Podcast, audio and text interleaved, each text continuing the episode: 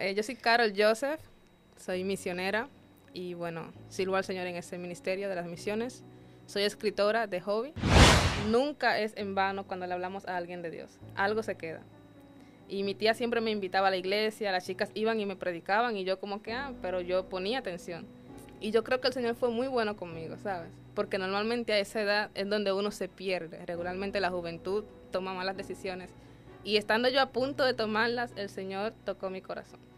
¿Cómo tú identificas ese ministerio? ¿Qué tú estabas haciendo antes de tú identificarlo y qué fue lo que te llevó a descubrir que, que tú eres misionera o que Dios te llamó para servir a través de, la misión? La gente se asustó en la pandemia. El que no creía en Dios comenzó a creer. Entonces yo dije, bueno, pues vamos a predicar la palabra para aprovechar este momento. Y ahí crecí de una forma que yo hasta me asusté. ¿Qué puedo hacer yo para que ese dolor aminore? Para que tú no... Voy a llorar, señora, disculpe. para que tú no sufras, para que no te duela. ¿Qué puedo hacer yo? Y ahí yo recibí el llamado ya de irme a tiempo completo a las misiones.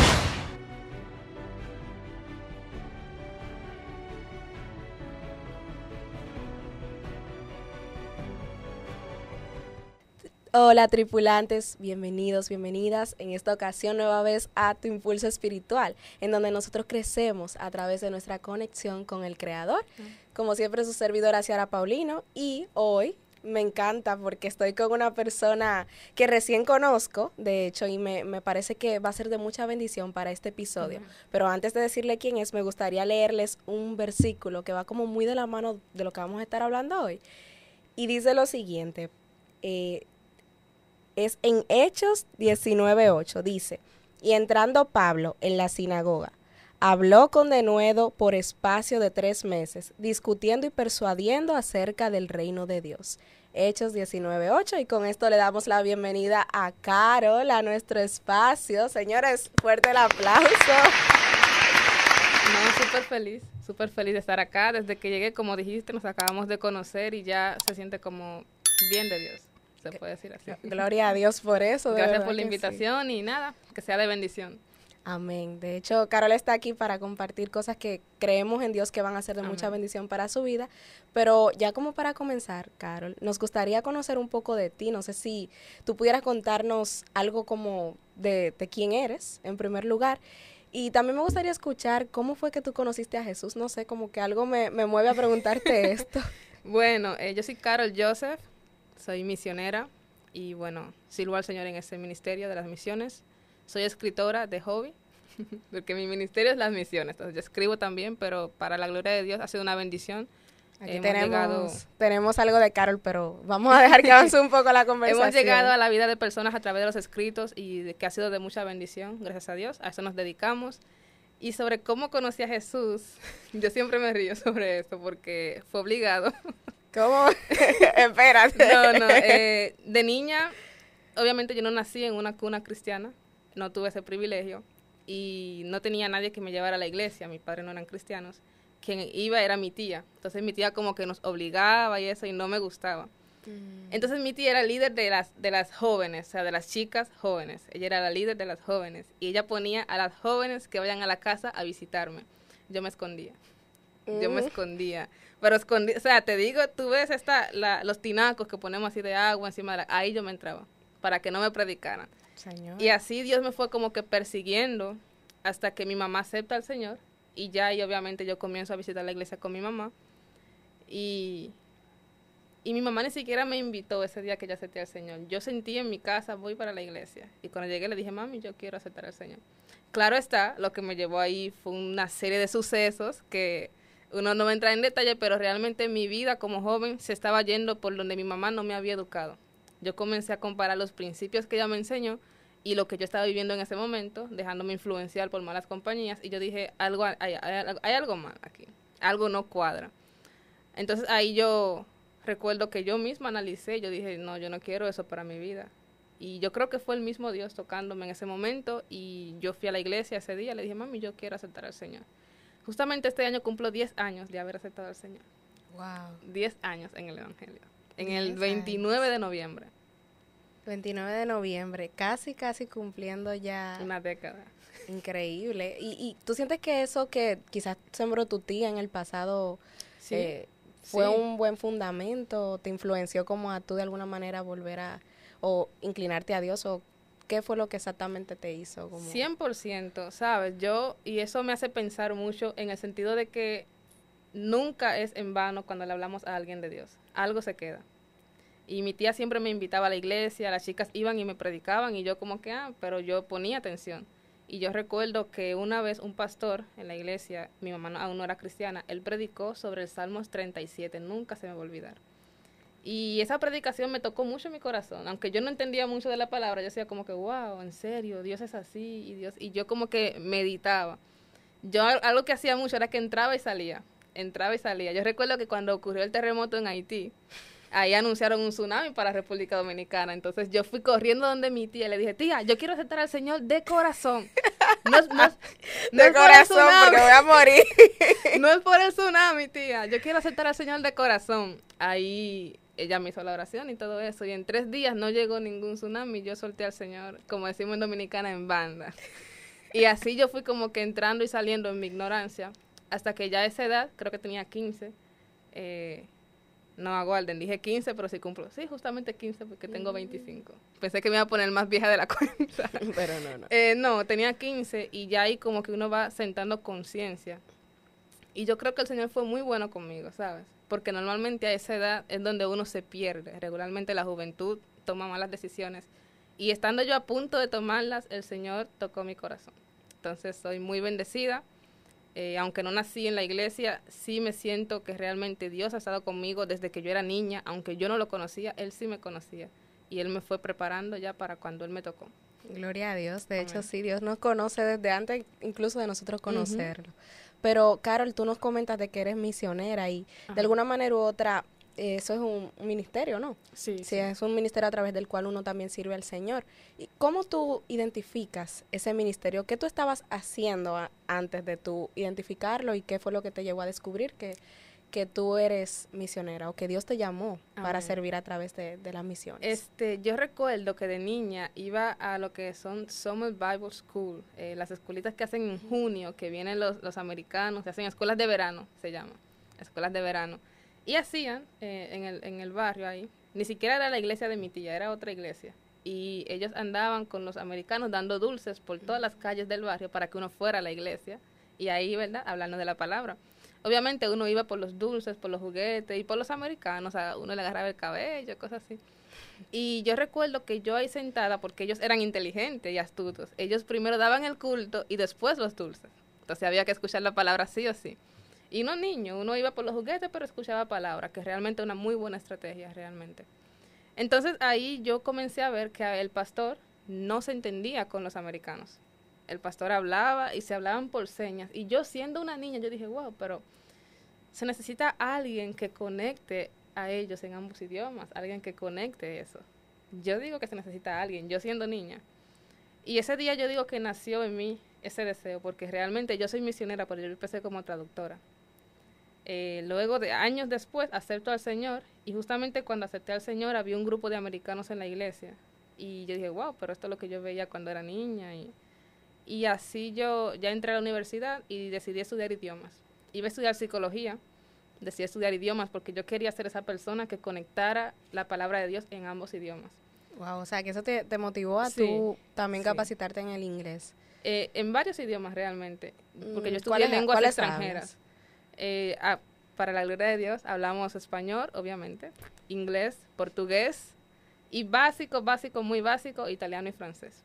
Wow. Pero eh, así yo comencé, incluso antes de entrar a la universidad, yo comencé a aprender inglés por mí misma, leyendo, porque yo decía que yo era la persona que Dios iba a usar para eso. Y así yo comencé sirviendo. En muchas provincias de acá del país yo comencé sirviendo Jaina, San Cristóbal, sirviendo como traductora, pero obviamente, aparte de traducir, uno ayudaba en cualquier tarea. Hasta que en la pandemia eh, yo comienzo a crear contenido, porque estaba, y mira que a mí nunca me han gustado las cámaras, soy un poquito tímida, aunque no parece, pero ahí un amigo me dijo, ¿sabes? Hay mucha gente muriendo y el mundo está asustado, la gente se asustó en la pandemia. El que no creía en Dios comenzó a creer. Entonces yo dije, bueno, pues vamos a predicar la palabra para aprovechar este momento y ahí crecí de una forma que yo hasta me asusté. ¿Y qué es lo que está pasando? ¿Comenzaste en qué plataforma? Comencé en, yo ya tenía Instagram, pero no subía contenido. Yo comencé a subir contenido en TikTok porque ahí nadie me conocía y me daba vergüenza. me daba vergüenza y yo comencé en TikTok porque nadie me conocía. Entonces, yo recuerdo que mi primer video fue una oración. Señor, trae paz a los corazones de las personas y permite que en este proceso te conozcan. Nunca me voy a olvidar. Y ese video se hizo viral. Y ya ahí comenzó cada video que yo hacía, video que se iba a viral. Entonces yo recuerdo que ahí yo comencé a crear contenido y, y ahí yo podría decir que tuve una experiencia sobrenatural con Dios. Una noche, o sea, en medio del COVID, la gente muriendo y todo, yo recuerdo que yo le dije, Señor, toda esta gente se está muriendo sin ti, o sea, sin conocerte, ¿qué yo estoy haciendo? Y así yo orando, porque en la pandemia fue el tiempo que yo más cerca estuve de Dios. Se me entró una pasión por la palabra que yo amanecía leyendo la palabra, orando en la pandemia. Y yo recuerdo que le dije, déjame, yo estaba arrodillada en el baño de mi casa, eran como las 2 de la mañana, yo estaba orando y le dije, déjame sentir lo que tú sientes cuando un alma, voy a llorar. yo le dije, déjame sentir lo que tú sientes cuando un alma se pierde. Yo me imagino ese dolor que Dios siente cuando él sabe que un alma se va a perder. Y yo recuerdo que Dios me respondió esto, si te dejo sentirlo, mueres, porque es un dolor que no lo vas a soportar como humana. Así, eso, si te, si te dejo sentirlo, mueres, porque no lo vas a soportar en tu humanidad. Y dije, wow, pero es un dolor fuerte, entonces, está bien, no lo quiero sentir. Dije, no, pero, gracias, ¿no? Pero dime qué puedo hacer yo para que ese dolor aminore, para que tú no, voy a llorar, señores, disculpen, para que tú no sufras, para que no te duela, ¿qué puedo hacer yo?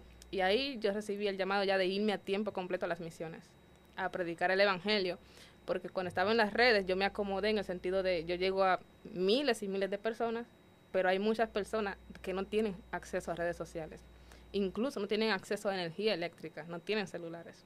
Entonces, a ese es mi llamado. Yo trabajo con las tribus, en Sudamérica. ¿A qué, países, exacto? Iba a eso, como a cuáles países has ido en tus misiones y qué has descubierto en esos lugares.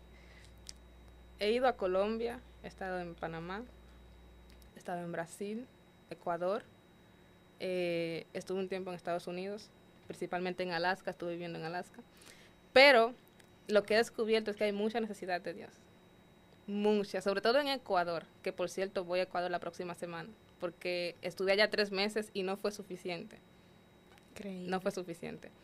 Eh, ahí en Ecuador recuerdo que nosotros evangelizábamos, andaba con un equipo y evangelizábamos casa por casa. Y a una casa preguntamos, ¿usted conoce a Jesús? Y él dijo, ¿quién es? Un vecino. Y eso a mí como que me rompió el corazón. ¿Cómo así? Que, que la gente no sabe quién es Jesús. Y también tuvimos la experiencia en Ecuador de trabajar con una tribu que ni siquiera hablaba español. O sea, uno ya no creería que eso existe. Ellos hablan su lengua indígena. Indígenas. Indígenas. No, no conocen la energía eléctrica. Y yo con miedo, claro, porque se han visto historias de indígenas que atacan misioneros. Y yo morenita, dime tú, diferente. Pero no, fue de mucha bendición. ¿Y cómo, cómo te lograste comunicar con ellos? Porque no hablaban español. No, andábamos con un traductor. Ah, ok. Andábamos con un traductor Justamente hoy estaba hablando con él, está en Turquía. Porque eso es otra cosa, los misioneros estamos hoy aquí y mañana no sabemos. mañana uno está por allá, otro por allá. Pero andábamos con él, Víctor se llama, y él nos, nos comunicaba. Yo prediqué a ellos y él tradujo. Sucede que un día Víctor salió y nos quedamos sin traductor. Entonces los indígenas nos dieron ahí una comidita un poquito extraña de ellos, ¿verdad? Y yo no quería, pero los indígenas tienen algo, por si alguien está pensando en unirse a las misiones usted no puede decirle que no a su comida, porque esa es su cultura. Y si tú le dices que no, ellos te expulsan de su tribu. Entonces, ese animalito extraño que ellos me ofrecieron, yo no lo quería comer, porque se veía extraño. O sea, era parecido como a un hámster. Y los ah, hámsters son como para darle cariño, yo lo veo así. No para comerlo, no para comerlo. Entonces, yo lo vi vivo, parecía un hámster bonito, y luego lo veo asado, y yo como que, Ay, no. Señora, hay que amarte para hacer esto. Entonces yo no quería comerlo. Y como no había traductor, ellos interpretaron que yo no quería y me casi me expulsan, o sea, casi nos expulsan. Y ahí nosotros tuvimos que comerlo delante de ellos, que nos gustó mucho, que no me gustó, obviamente. eso lleva a preguntar. Pero eh, por predicar la palabra de Dios, uno hace eso y más. Increíble. Sí, justamente yo reflexionaba, de hecho, cuando antes de conversar contigo, reflexionaba mucho en, en el amor a Dios, de, de qué tanto uno puede llegar a amar a Dios y cómo cómo el concepto del, del amor que está escrito en Primera de Corintios cobra sentido cuando uno empieza también a sacrificar cosas para poder mostrarle amor a Dios y no solo mostrarlo, sino para servirle y contribuir a su obra, que, que es lo que tú en mayor cantidad de veces estás haciendo a través de tus misiones. Dijiste una palabra que, que es muy clave y es sacrificio todo el que quiera servir a Dios y, y, servirle de verdad tiene que sacrificar algo. De hecho, lo vemos en la Biblia. Eh, yo escribí un devocional que se llama Perder para ganar. Y ahí yo muestro que cada persona que Dios llamó en la Biblia tenía que perder algo para ganar algo, o sea, para ganar a Dios, para ganar esta, esta confianza con Él. Por ejemplo, Abraham, él perdió su familia y su parentela, su tierra. Eso fue sal de tu tierra. Moisés perdió el privilegio de pertenecer a la familia del faraón para cumplir el propósito de Dios. José perdió la oportunidad de criarse con sus hermanos, ¿sabes? Cada quien sacrifica algo. Entonces, servir a Dios no siempre va a ser por el camino color de rosas, va a ser todo lo contrario, porque ahí es que tú demuestras que realmente lo haces porque amas a Dios. Porque si fuera fácil todo el mundo lo hiciera y podríamos decir, ah, no, yo amo a Dios, pero es difícil y hay que sacrificarse realmente. ¿No? Y que de alguna manera eso también refleja el concepto del amor verdadero, porque eh, como lo, dice en la palabra, que el amor es, es sufrido en algunas ocasiones. Y a veces pensamos que, que amar a, incluso a otra persona significa como que llevarnos bien y ya, pero en ocasiones también tenemos que sacrificar por los demás para también poder apoyarlos o, o amarlos genuinamente. Así es. Que es es un concepto que está totalmente distorsionado en esta generación. No, y que parece complicado amar como la Biblia dice. Hoy en día parece complicado amar como la Biblia dice, pero con Cristo es posible, porque si Cristo, yo digo, Carol, Carol Joseph, por su cuenta no puede amar como la Biblia dice. Yo necesito de Jesús en mí para entonces yo poder amar así. Sin Jesús no se puede. Y, y de hecho eso lo hablaremos más adelante con lo del libro, porque está distorsionado la idea del amor. Y, y esa es una de las cosas que yo predico en ambos libros. Yo hablo de ese tema, del amor que nos ha mostrado la sociedad, un amor que a la tercera se rinde, un amor que no sacrifica nada, un amor que, que huye y todo eso. Entonces yo digo, se necesita de Jesús para realmente amar así. Y se necesita amar a Dios para poder amar a otros, ¿sabes? En ese sentido, porque chicas que me ven, eh, o chicos también, si la persona, tu pareja o la persona por la que estás orando no ama a Dios, no muestra un amor genuino por Dios, por su obra, muy difícil que pueda amarte a ti, por no decir imposible. Porque la Biblia dice, el que no ama no ha conocido a Dios. Porque Dios es amor. Dios es amor. Entonces, una persona que no conoce a Dios, que es el amor, ¿cómo puede amar? Cómo puedo amar a los demás. Y aprovechando que tú mencionas y les hablas a los chicos que están quizás en proceso de oración por temas de pareja, eh, te stalkeé un poquito en TikTok y ahí también me enteré de que recién te casaste y has tenido cinco meses.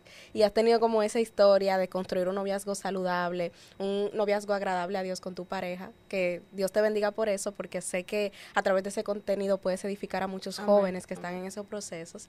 Pero me gustaría saber qué fue lo, lo determinante para tú elegir a quién es tu esposo hoy. Obviamente ya tú dijiste lo de amar a Dios, pero no sé si hay algún otro consejo que tú puedas darle a, a los chicos que nos ven, que, que muchos de ellos eh, a veces están en esos procesos también y no saben cómo, cómo guiarse. Bueno, tomando en cuenta, y aquí voy a hablar directamente a ustedes chicos, eh, tomando en cuenta lo que se ve hoy en día, que es una desesperación terrible por su idóneo, hacen incluso memes y eso no es un juego, el primer consejo que daría sería no se desesperen. Eh, yo me fui, como dije, a las misiones, yo no pensé en una pareja, incluso no podía en ese momento tener una pareja porque yo no duraba una semana en un mismo lugar. Yo llegaba a mi país a cambiar la maleta para volver a viajar y así. Y, y yo no me veía en una relación estable, pero sabes que yo le entregué eso al Señor, yo no me desesperé. Entonces ese sería el primer consejo. Yo diría que llegó cuando el Señor lo dispuso, porque el Señor vio, la Biblia dice, Mateo 6:33, busquen primeramente el reino de Dios y su justicia. Y lo demás será añadido. Correcto. Entonces yo creo que yo me enfoqué en el reino de Dios y su justicia y Él me añadió a mi esposo. Amén. eh, eso sería lo primero. Lo segundo y, y volvemos al mismo tema del amor a Dios. Si tú amas a Dios, tú vas a amar a tu pareja. Y amar a tu pareja implica respetarla y honrarla como Cristo amó a la iglesia. Es, esas son expectativas muy fuertes, de amar como Cristo amó a la iglesia, porque Cristo murió por, por su amada, por la iglesia.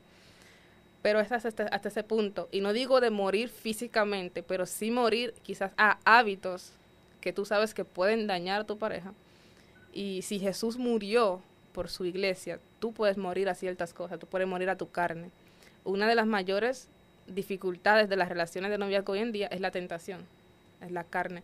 Entonces yo digo que una de las cosas que nos ayudó a mi esposo y a mí a vencer eso es que ambos eh, respetábamos y amábamos a Dios.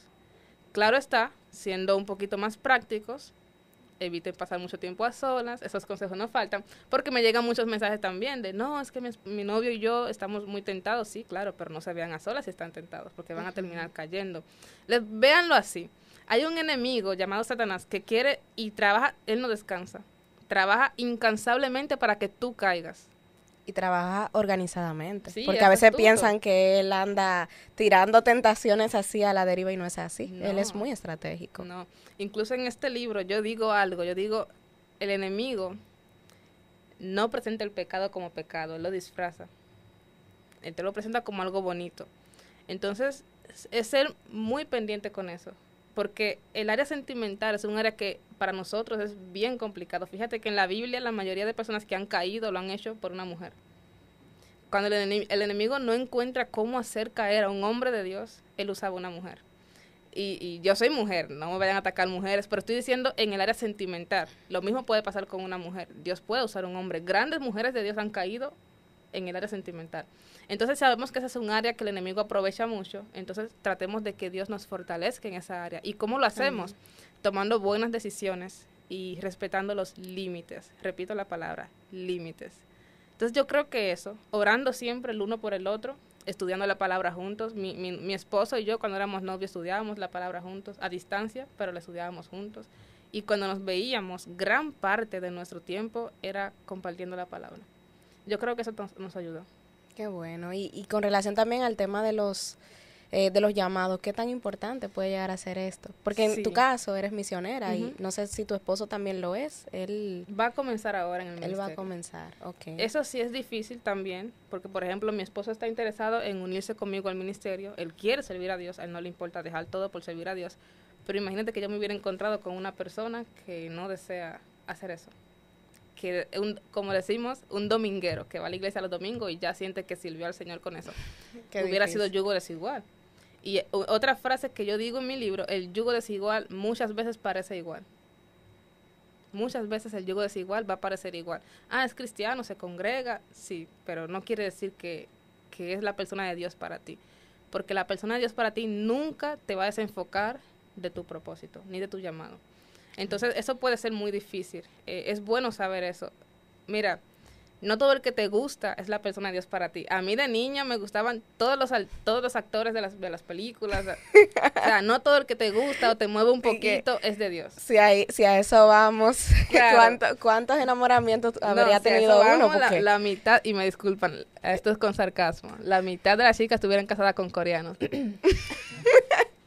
No debiste decirlo porque me estás incriminando.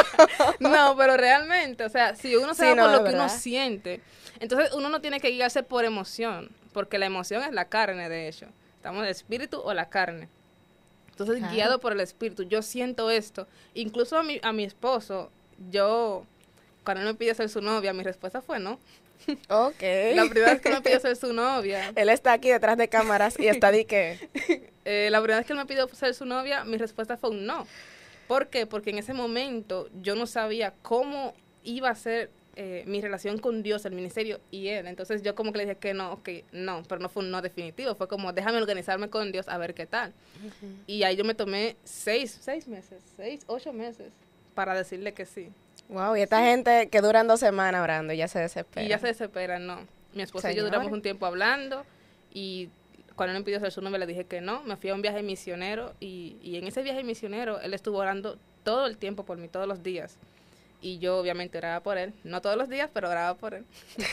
y, y también cuidábamos nuestras conversaciones. Importante. Sí, porque si hablábamos como que no, que te amo, yo le dije a él, no me digas te amo, porque yo no soy tu novia Él me lo dijo Muy a veces, dije, no me digas te amo, que no es como novia". que los privilegios del noviazgo. Etapas. Exacto, o eso, exacto, como que son etapas también, que a veces confundimos las etapas y por eso es que también caen en tentación pronto, Correcto. porque confunden las etapas. Hay que respetar las etapas. Está la amistad con propósito, está el noviazgo y el matrimonio. Entonces Correcto. como que todo va por Entonces, etapas. este joven se desesperaba. No, te amo, te extraño. Yo decía, yo no soy nada tuyo. O sea, incluso una vez eh, yo me quedé dormida y él me dijo como, ah, pero te escribí, no me respondiste. Le dije, ¿y qué?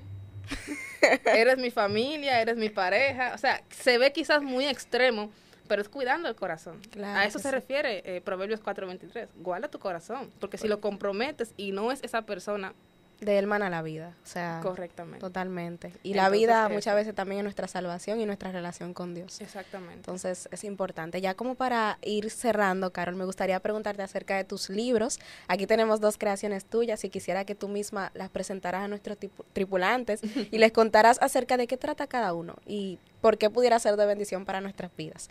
Hay uno que me interesa, pero yo no lo voy a decir. Así que que deduzcan ustedes. deduzcan ustedes. Pero bueno, creo que podemos comenzar con este, que es, el primer primero. bebé. Mi primer bebé, este, Dios quiere tu corazón. Si se fijan, no sé si, si va a estar súper cerca en la cámara, acá dice perfección. Y la palabra perfección está tachada. O sea, básicamente Dios no quiere tu perfección, Dios quiere tu, Tu corazón. Y este es mi primer bebé, lo escribí cuando estuve en Alaska, en el tiempo que estuve en Alaska, porque yo me di cuenta que yo llevaba una vida de religión sin darme cuenta. O sea, una vida, como llamamos religiosa, de, de- de Religiosidad, hábitos ay, religiosos sin intimidad con Dios. Y cuando me fui a Alaska, que me vi allá encerrada en un lugar sin iglesia, sin familia, sin amigos, en medio del frío que me estaba matando y todo eso, ahí yo realmente tuve un encuentro con Dios. Sin, sin iglesia. No digo que no sea malo ir a la iglesia. No, porque es necesario. Claro. Sin embargo, hay- es como dice una canción que, un álbum que he estado escuchando recientemente de un artista, que es la misma artista que canta en la banda de Un Corazón, que canta Ujú. Jesucristo Basta. Ah, sí. No sé si la has escuchado, Kim Richards. Ella sacó un álbum recientemente que tiene mucho que ver con la religión y demás. Entonces, hay una canción que dice, perdí mi religión, pero encontré a Jesús. Sí. Entonces es como algo Ujú. tan, tan profundo que me ha ministrado mucho, de hecho, en estos días. Y es como eso mismo que tú planteas en tu Ajá. libro, de que a veces llevamos métodos, llevamos procesos y, y, y de alguna manera un, un evangelio como muy estructurado y realmente no conocemos a Muy Dios. cuadrado. Y, y mira, en Juan 17.3 dice, en esto consiste la vida eterna, que te conozcan a ti, el único y Dios verdadero, y a Jesucristo a quien tú enviaste. Y en Mateo 7.22 o 23, hay un versículo que para mí es el más triste de la Biblia, que dice, ah, apártense de mí porque nunca los conocí. Jesús ahí no dice porque nunca te vi sirviéndome. Jesús ahí no dice porque nunca te vi cantando en la iglesia. Jesús dice nunca te conocí. O sea, tú puedes Wow. servirle y todo sin haberle conocido. Y no sé si me dan la oportunidad de leer aquí brevemente un poquito. Miren Sí, cómo claro. dice esto. No es lo mismo saber quién es Jesús que conocerlo. Muchos saben quién es Él. Han investigado sobre su vida en la Biblia y se la pasan escuchando lo que otros dicen sobre su persona. Basado en eso, deciden seguirlo y servirle. Sin embargo, en lo íntimo no lo conocen. Y es por eso es que en el día final, tristemente Jesús dirá a muchos, nunca te conocí. Porque aunque se pasaron la vida entera sirviendo a Jesús, se olvidaron de lo más importante que es conocerle. Esa es la diferencia entre el sistema religioso y la intimidad con Dios. La religiosidad se conforma con aprender quién es Jesús y cómo actúa, mientras que la intimidad busca relacionarse íntimamente con Él. Básicamente de eso trata este libro. Eh, es bien recomendado sobre todo para nuevos creyentes o creyentes que tienen mucho tiempo pero no han tenido ese match con Jesús, no le han conocido, como yo estuve mucho tiempo. Nunca es tarde para comenzar a conocerle. Jesús está dispuesto. Aquí básicamente hablo de cómo escuchar la voz de Dios, cómo orar, cómo comenzar a estudiar la palabra, la importancia de, de tener una buena fuente de la escritura, porque no todo el mundo predica palabra de Dios hoy en día. No todo el que dice Dios me dijo, habla de parte de Dios. Entonces, este libro lo recomiendo a toda persona que desee eh, afincar o afirmar su relación con Dios. Amén. Y ya en este otro, Carol, para que... Este es mi nuevo bebé. Y, y antes, de- y obvia- o sea, esta premisa, señores, es el nuevo, Es el pero nuevo. también tienes que decirnos dónde se pueden encontrar estos dos libros para que los Ah, chicos no, también claro, de una vez claro. lo ubiquen. Este es mi nuevo bebé. Se llama Justo a Tiempo, de Carol Joseph. Es una novela de romance cristiano. Hablábamos fuera de cámara que eso es algo que casi no se ve. Eh, es algo que casi no se ve, romance cristiano en español por lo menos, y es algo que se necesita, porque el amor se ha distorsionado. Entonces, en este libro, Dios me permitió a mí vivir una historia de amor, un noviazgo muy sano y muy bonito. Yo era de las que no creía en el amor. claro, que no se decepciona, que es lo que pasa con muchas personas. Hoy, una experiencia, un corazón roto, no, yo, yo me cierro. Entonces, yo era la que estaba cerrada y, y mira. No, hay mucha gente dice que no, porque yo creo que yo, mi, mi, llamado no es casarme, pero en realidad no es porque es un llamado genuino como el de Pablo, sino porque se, le rompieron el corazón y no ya están negados con eso. no la pega. Así que si tú eres de lo que crees que tú no te vas a casar porque te rompieron el corazón. Dios tiene a alguien para ti. Ah, no, realmente miren cómo se llama el libro, justo a tiempo. O sea, yo digo que eh, Ronnie a mi vida llegó justo a tiempo. Dios no lo mandó ni antes ni después. Dios lo mandó en el momento que yo lo necesitaba. Y por eso digo justo a tiempo. Entonces, no pierdan la fe. Eh, tampoco se les esperen, como dice acá, justo a tiempo. Pero no en el tiempo que tú quieres o que yo quiero. En el tiempo de Dios, el cual es perfecto. Amén. Eh, esta historia, a pesar de que es una novela de romance, es muy buena. Recomiendo a todo el mundo leerla porque mayormente, más que el amor entre una chica y un chico, muestra el amor eh, y la paternidad de Dios. Wow, increíble. Aquí, un resumen del el chico, el protagonista, eh, Daniel. Él está roto. Sabes, yo, la mayoría de mis libros, porque voy a escribir más libros en este ámbito, el personaje principal está roto, porque eso es lo que se ve hoy. Mucha gente es rota y no sabe cómo acercarse a, ser restaurado. Entonces, él está roto porque bueno, no voy a dar spoiler, pero él vivió una tragedia y para él Dios fue el culpable de su tragedia. Mm. Entonces él no quiere saber nada de Dios. Mucha gente así. Y él tiene ahí unas experiencias, no voy a dar spoiler, que lo hacen cuestionarse si Dios no existe, ¿por qué me pasan estas experiencias? No tienen explicación científica. Algo está pasando. Ahí es donde se acerca a una joven cristiana a intentar preguntarle, y por ahí se va la cosa. No voy a decir más porque si quieren leer más, tienen que comprar el libro. Ah, está disponible en la librería Viviendo con propósito. Eso es una mm, librería que me ha apoyado con ambos libros. Me dio, fue muy difícil realmente encontrar librerías que me apoyen, sobre todo por este libro, porque es bien confrontante. Muy confrontador. No este libro te confronta no lo mucho. Y muchas personas le cerraron la puerta al libro y esa persona de librería viviendo con propósito realmente me ha dado la oportunidad. Y justamente estaremos allá mañana, sábado, eh, haciendo ahí, no un lanzamiento, pero sí un compartir con, con mis lectores y todo eso sobre este libro. Estaré con mi esposo por allá conversando.